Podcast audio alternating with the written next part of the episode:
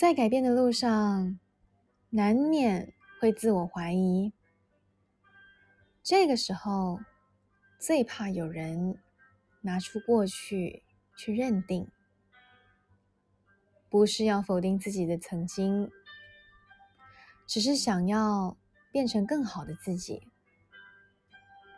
过程中难免需要一些肯定，不是活在别人的眼里。而是一种激励。听到你以前就是会这样，想问能否看看现在的我有没有不一样？不再因为对方的既定印象而生气，因为曾经的自己的确就是那个模样。欣然接受别人的既定印象，在改变的路上继续努力。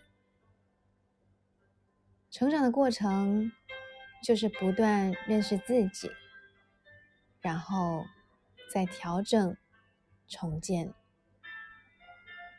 不同时期本来就会有不同的模样，不急着要别人看见自己的改变。更重要的是，知道自己在前往想要的模样。过去也是自己的一部分，不喜欢被别人评价，也记得别评价自己。越是想要抛下那些曾经，反而。越会捆绑住自己，